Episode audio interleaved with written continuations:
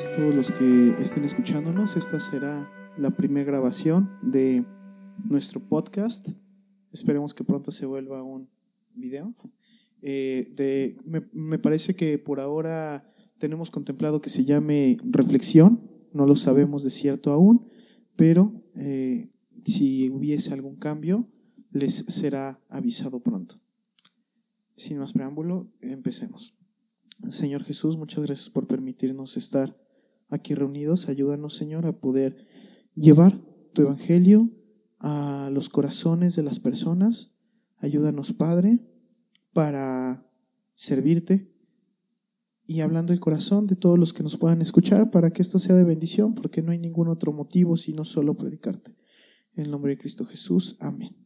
Bueno, pues esta tarde vamos a hablar, este día, para mí es tarde, este día vamos a hablar acerca de lo que la fe es. Todos, en tanto que somos cristianos, en tanto que buscamos a Jesús, tenemos fe o decimos tener fe. Pero a veces, quizá, alguno podría no estar muy consciente de aquello que la fe es. Y bueno, en primer lugar, la fe no es el convencimiento ni la persuasión encontramos el ejemplo del apóstol Pablo en la carta primera de los Corintios, capítulo 2, versículos del 2 al 5, donde nos dice, yo no quise llegar con sabiduría humana para que su fe no estuviera fundada en esto, sino en el poder de Dios. Nos dice Pablo, yo no quise llegar a ustedes con la sabiduría del mundo para que su fe no estuviera fundada en la sabiduría del mundo, sino en el poder de Dios. Es decir, Pablo no quería que las personas que lo escuchaban creyesen, digamos, por la retórica o por el convencimiento, como nos podría convencer algún político o algún orador acerca de algo, sino que él buscaba que conociésemos directamente al Señor. La persuasión va dirigida a la emoción eh, y el convencimiento está dirigido al pensamiento, a la retórica, a la oratoria.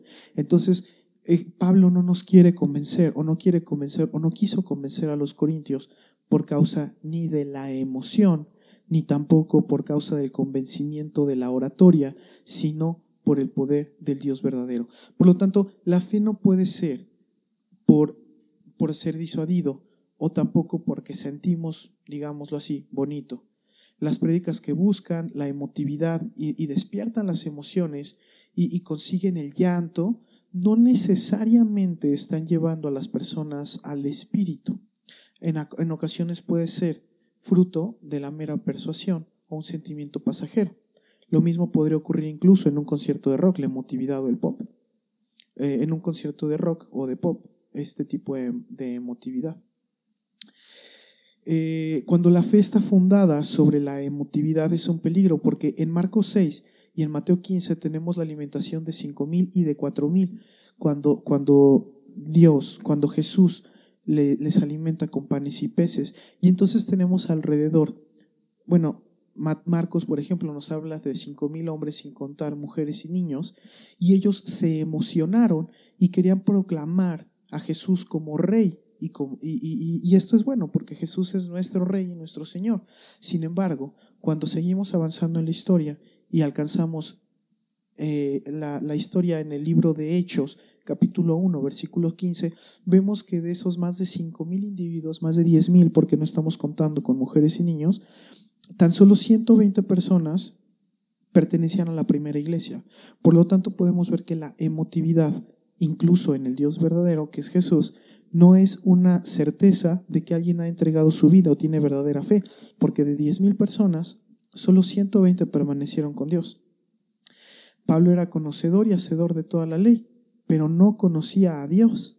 Entonces tampoco se trata de, la comprensión intelectual de Dios, porque como Pablo, que tenía una comprensión intelectual muy amplia, no tenía una relación personal con Dios, sino hasta que fue cegado en el camino a Damasco. Esto es, eh, como dice Efesios 4:13, para que lleguemos a la unidad de fe y del conocimiento en el Hijo de Dios, a un varón perfecto, a la medida de la estatura, en la plenitud de Cristo. Entonces la madurez es el abandono del yo como individuo. La lectura, la oración y el abandono de las cosas del mundo es lo que nos lleva a Dios, no la emotividad. no el llanto, no los gritos. La pregunta aquí es, eh, ¿qué tanto estoy procurando ser maduro? Otro tipo de fe fundada en algo equivocado es la fe por milagros. Eh, ni Jeremías, ni Juan el Bautista, ni Oseas hicieron milagros ostentosos y llamativos. Hay una norma teológica para saber aquello que un milagro debe de ser, y esto es que un milagro muestra la esencia de Dios. Es decir, si una persona es salvada, digamos, de morir eh, cayendo de un paracaídas, esta persona se arroja de un, helicóptero, de un avión, el paracaídas no se abre y, la persona sobrevive, esto no necesariamente es un milagro, solo sería un milagro si la esencia, de, si el carácter de Dios se ve manifestado en su voluntad. Y la voluntad de Dios es el arrepentimiento del pecado. Es decir, un milagro, un milagro que no conlleva el arrepentimiento del pecado del hombre no es un milagro. El milagro debe provocar en el hombre arrepentimiento. Debe provocar que acepte a Jesús y así podrá ser salvo por medio de Cristo. Por lo tanto, el mayor milagro es la salvación de nuestra alma y la transformación de nuestros corazones. Los milagros sobrenaturales pueden existir, pueden existir, sí, pero la fe no puede estar fundada en ellos, porque una fe fundada en milagros sobrenaturales no nos lleva a Cristo, porque miles y miles vieron a Jesús haciendo milagros sobrenaturales eh, eh, levantando muertos, sanando enfermos, expulsando demonios y con todo no fueron hacia Cristo en su corazón. Entonces una fe fundada en los milagros no nos conlleva a Jesús. El milagro verdadero es el arrepentimiento. Luego, la fe como certeza banal. Todos conocemos aquel versículo de Hebreos 11.1 que dice, es pues la fe la certeza de lo que se espera, la convicción de lo que no se ve. Esto es en la Reina Valera 60. En la nueva traducción viviente dice, la fe es la confianza de que en verdad sucederá lo que esperamos. Es lo que nos da la certeza de las cosas que no podemos ver. Esto supondría una mala interpretación que se hace de manera regular acerca de este versículo, es que si yo tengo la certeza de que Dios me va a dar algo, entonces esto va a ocurrir. Es decir, yo no puedo yo no puedo decir, mm, Dios, tengo la certeza de que me vas a dar una maestría y entonces me quedo inerte en mi casa y de pronto va a aparecer la maestría y decir, es que yo tengo fe. Incluso llevándolo más allá, decir, Dios, yo tengo la certeza de que me vas a sanar o vas a, amar o vas a sanar a mi ser amado.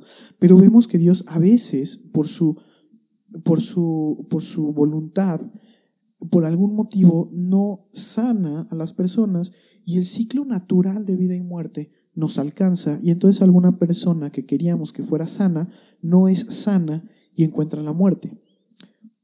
Entonces, en estos casos decimos, ¿cómo es posible, Dios, que no me haya sanado o no haya sanado a, a la persona que yo amaba si yo tenía fe en ti?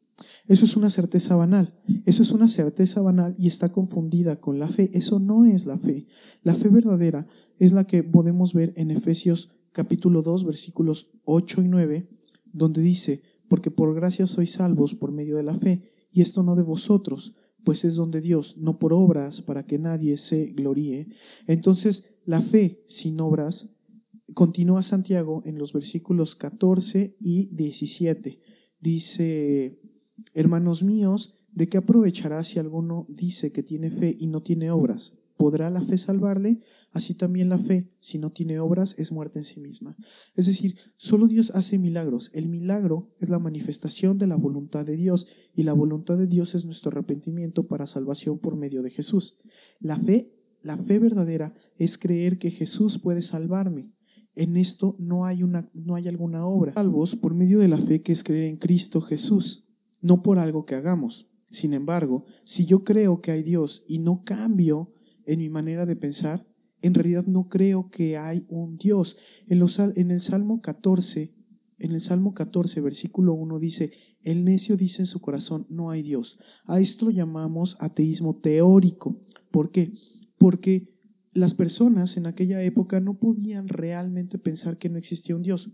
sabían que había un Dios, pero cuando no obedecían al Dios, a, su Dios. Entonces, a esto le podemos llamar ateísmo teórico, es decir, ellos no decían yo no creo en Dios, sin embargo se comportan como quien no cree en Dios. Así pues, el Salmo continúa describiendo las malas obras de una persona necia. La, la muestra o evidencia de mi fe son las obras del arrepentimiento. La obra de arrepentimiento es la evidencia de que en verdad tengo fe. Entonces, la forma de la verdadera fe es un cristiano. Un cristiano lleno de fe no es el que hace milagros, es el que se vuelve maduro como los profetas y como los apóstoles, fe viva para salvación. El resumen de Hebreos 11 es que Abel dio testimonio, Enoch agradó a Dios, dice, sin fe no se puede agradar a Dios, Noé tuvo temor de Dios y fue justo, Abraham fue obediente, Sara creyó, y todos ellos murieron sin recibir lo prometido, anhelaban estar con Dios. Jacob inculcó a sus hijos a Dios. José sabía que tras su muerte debía seguir a Dios. Moisés prefirió ser maltratado con el, pueblo que gozar de los deleites del pecado. Por falta de fe los egipcios murieron en el mar. Raab dejó de ser ramera y de los otros y, de los otros, dice, hicieron justicia, soportaron vituperios y azotes, murieron y ninguno alcanzó lo prometido. Luego Hebreos 12 dice, Jesús mismo sufrió lo anterior. La fe es convertir el pecado, es convertirnos del pecado y vivir la disciplina de Dios. Primero tenemos fe y luego vienen las obras. Las obras no nos van a salvar, ni van a abonar a nuestra salvación, pero son la evidencia de que tenemos fe. Por lo tanto, la fe la fe es saber que somos pecadores y creer que solo Jesús puede salvarnos. Y las obras de la fe son vivir dignamente como no siendo de este mundo, cambiando nuestro carácter y cultura para agradar a nuestro Padre Celestial que es tres veces santo. Y aquello en lo que debemos de tener fe es en que Jesús volverá por nosotros e instaurará su reino eternamente y para siempre. Y nosotros seremos copartícipes de la gracia de Dios por medio de Cristo Jesús en el reino celestial. Esto es la fe y no otras cosas superficiales como la gritería, como la emoción, la emotividad. Y la fe se ve reflejada en que seamos maduros, en que desarrollemos los frutos del Espíritu, en que aprendamos a perdonar y aprendamos a amar. En esto se ve la fe. Espero que haya sido de bendición para todos. Este es nuestro primer video. Toda, todo rasgo o resquicio de, eh, de falta de madurez, eh, les prometemos que con el tiempo lo iremos, lo iremos eh, limpiando, lo iremos lo iremos depurando para que cada estudio, cada reflexión pueda ser más agradable para todos ustedes. Los amamos, le damos gracias a Dios nuestro Padre Celestial, a Jesucristo, nuestro Salvador, al Espíritu, nuestro Consolador, por la vida de todos y cada uno de ustedes. Gracias Señor por permitirnos ser copartícipes de tu obra redentora aún sin merecerlo. En el nombre de Cristo Jesús. Amén. Y que tengan buen día y que Dios los acompañe.